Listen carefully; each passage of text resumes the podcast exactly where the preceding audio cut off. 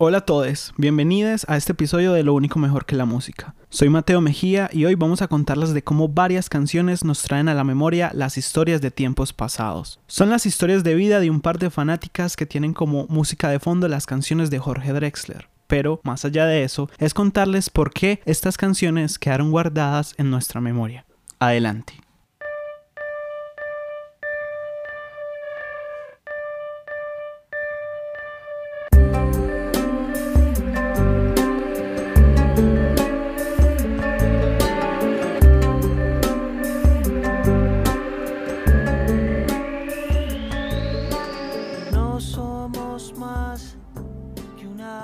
Esta historia comienza en un recuerdo, el lugar en donde las canciones adquieren importancia.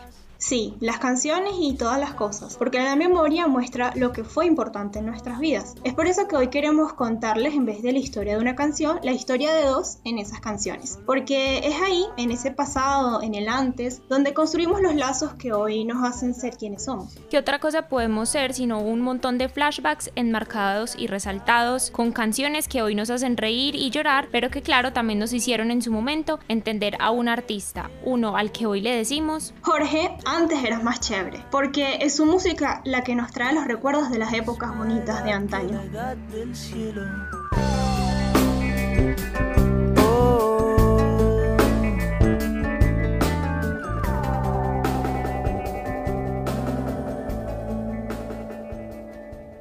Este capítulo comienza con una enorme pregunta. ¿Cuándo o por qué empezamos a memorizar las canciones?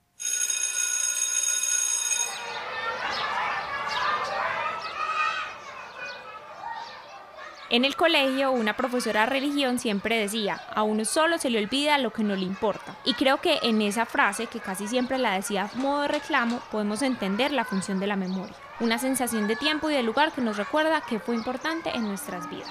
Y también en la vida de los demás. Para hablar de memoria y de Drexler tendríamos que hablar de memoria individual y de memoria colectiva. La primera es esa que en la música, por ejemplo, nos permite identificarnos y remitirnos a vivencias personales. Y la segunda sería mm, algo así como esas ganas que nos dan de mover las caderas cuando suena una cumbia con tambores, por ejemplo. La memoria colectiva se construye por procesos culturales que definen aquello que nos identifica y agrupa como sociedad en un lugar. El cantón uruguayo de Drexler, por ejemplo. Lo que sí es que tanto la memoria colectiva como la individual coinciden en algo, las emociones y su capacidad de hacer de los momentos un recuerdo que puede volver a nuestra cabeza con facilidad. Vero, tu momento importante con Drexler es más antiguo que el mío. Sin duda, tiene que tener más fuerza. ¿En dónde empieza?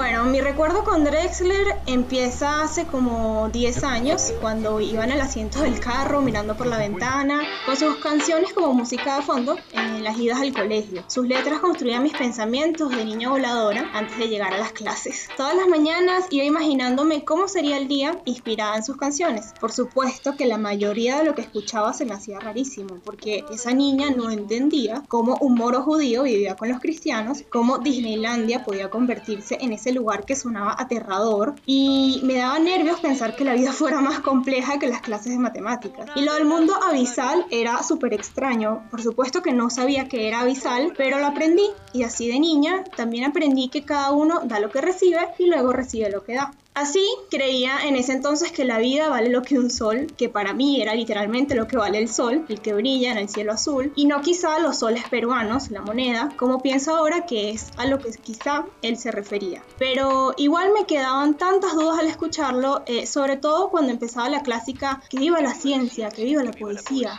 Que viva siento mi lengua cuando tu lengua está sobre la lengua mía. El agua está en el barro, el barro en el ladrillo, el ladrillo está en la pared y en la pared tu fotografía. Es cierto que no hay arte sin emoción y que no hay precisión sin artesanía, como tampoco hay guitarra sin tecnología, tecnología del nylon para las primas, tecnología del metal para el clavijero, la prensa, la gubia y el barniz, las herramientas del carpintero.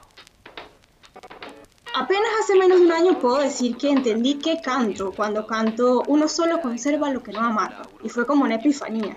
Todas esas canciones de Eco, Amar la Trama y 12 Segundos de Oscuridad evocan el recuerdo de una época de cuento de hadas, en donde todo parecía estar muy bien en Caracas. La veía despertar todos los días y yo despertaba cada mañana con este maestro de primera hora del día que fue el profe Jorge Drexler. Es curioso recordar la inocencia con la que cantamos muchas canciones y con el tiempo es interesante comparar cómo se expanden los significados y quizás después cuando sea más grande les dé otros.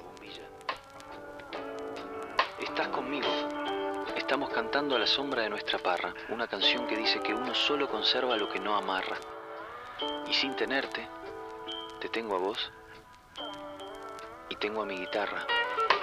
Hay tantas cosas, yo solo preciso dos. Pero bueno, para esos recorridos mañaneros no había nada mejor que su música como medio de transporte. Sus canciones me llevaron a la escuela y me trajeron hasta aquí. Casi al otro lado de la montaña yo también había escuchado Drexler, pero así, tal cual como una palabra un apellido raro que mis amigas del colegio usaban para hablar de algunas canciones y un concierto al. Ellas, importantes para mí, escucharían en vivo un álbum con canciones importantes para ellas. Bailar en la cueva, Universos Paralelos, La Luna de Rasquí y mucho menos Esfera eran canciones que estaban en mi cabeza. Esto después de varios semestres, muchas horas en bus, en metro, caminando, a diario, de mi pueblo a la universidad, hicieron que llegara Vero con más canciones memorizadas. Y entonces... Sí, es así entonces como se dio el encuentro. Fue una compañera en común que simplemente nos presentó a la hora del almuerzo y así con la excusa de no almorzar solas, nos juntamos, almorzamos y en medio de nuestra cháchara y nuestras conversaciones descubrimos un punto en común, Jorge Drexler. En mí representaba algo del pasado, era la música que me ponían en el carro para ir al colegio, y en Mari, en ese entonces, era un recorrido que apenas comenzaba. Pasado es peor, no hay tiempo perdido, peor que el perdido en añorar.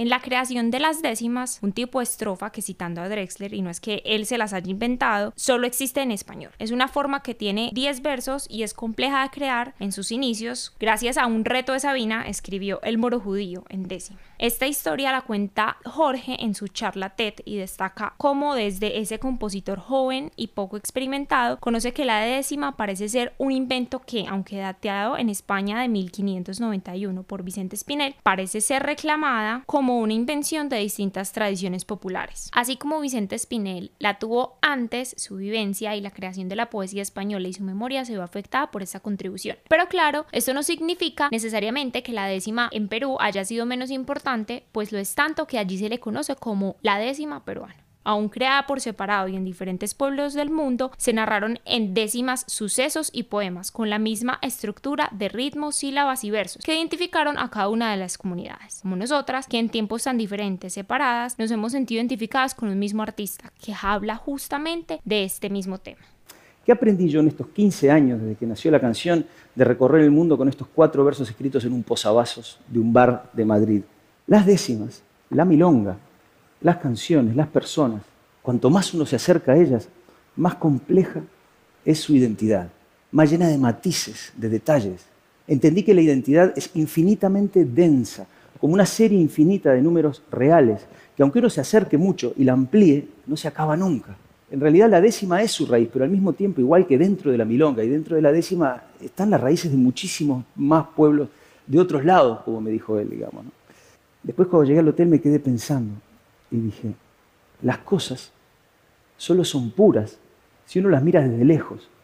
Es muy importante conocer nuestras raíces, saber de dónde venimos, este, conocer nuestra historia, pero al mismo tiempo, tan importante como saber de dónde somos, es entender que todos, en el fondo, somos de ningún lado del todo y de todos lados un poco. Muchas gracias. Mabel dejó el bolso con unas amigas y salió a bailar. Las luces violetas la protegían. Nosotras tarareamos en la ruta del bus los versos en décima que Drexler había escrito. Por decisión los cantamos, por lo que decían nos identificamos y lo tomamos como un suceso importante de nuestras vidas. Indudablemente, una de las principales funciones de la cultura es la transmisión de un sentimiento de cohesión y pertenencia a un grupo, a la vez que una identidad. Pero en medio de la migración, la globalización, el Internet, llegar a infinidad de artistas, tipos de rimas y composiciones nos abre una enorme ventana para identificarnos. Es por esto que mi llegada a Drexler, jovencito y chamito, fue distinta a la de Mariana. ¿Quién lo tuvo primero? No importa. ¿Quién la memorizó con más facilidad? Esa sí podría ser la pregunta de rigor y la mano en la espalda la sostenía La sensación de sincronizarnos con otra persona a través de la música que escuchamos es muy linda, y es por esto que nos olvidamos de nosotros mismos y solo pensamos en cantar las letras a la misma vez. Entendernos con el otro entre esos versos nos hace pensarnos como uno solo. Somos muchos sincronizados con lo mismo. Es un sentimiento colectivo increíble.